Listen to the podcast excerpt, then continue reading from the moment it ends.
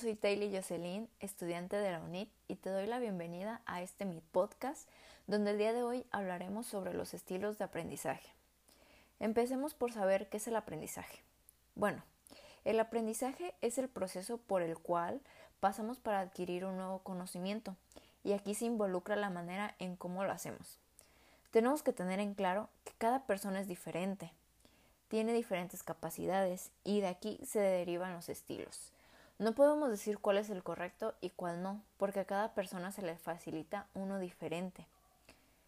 El concepto de aprendizaje se empieza a emplear cuando entra la duda de conocer las formas particulares en que cada persona aprende, que esto es en los años 50, ya que cada uno utiliza diferentes métodos, estrategias o preferencias propias. También tenemos que tener en cuenta que cada persona aprende a su paso y de acuerdo a sus emociones o a su entorno que lo rodea.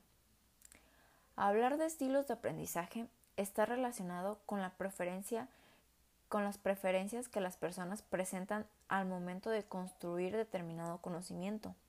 Esto no quiere decir que exista un estilo único para aprender las cosas. Puede existir uno que se practique con mayor constancia y que tenga cierta dominancia, pero son tan diversas las situaciones de aprendizaje que en algún momento necesitamos utilizar los diversos estilos que la teoría científica ha clasificado. Para empezar a determinar tu estilo de aprendizaje, tienes que tener en cuenta los estímulos externos que recibes a través del cerebro y la forma en que éste los interpreta, ya que los percibe por los canales auditivo, visual o kinestésico. En la parte auditiva, a la persona se le facilita recordar lo que escucha o dice. Recuerda mejor mediante la repetición verbal y decir las cosas en voz alta. En la visual se recuerda mejor las imágenes, mapas conceptuales.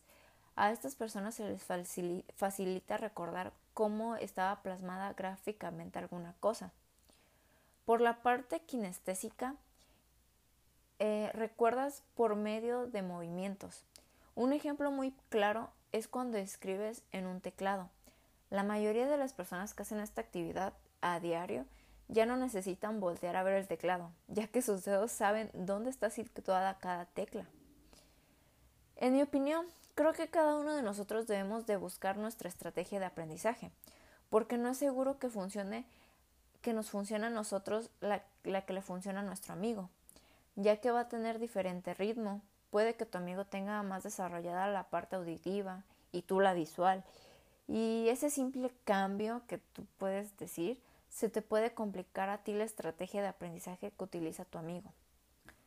Bueno, este es el final del podcast. Te doy las gracias por haberlo escuchado. Espero y haya sido de tu agrado. Hasta luego.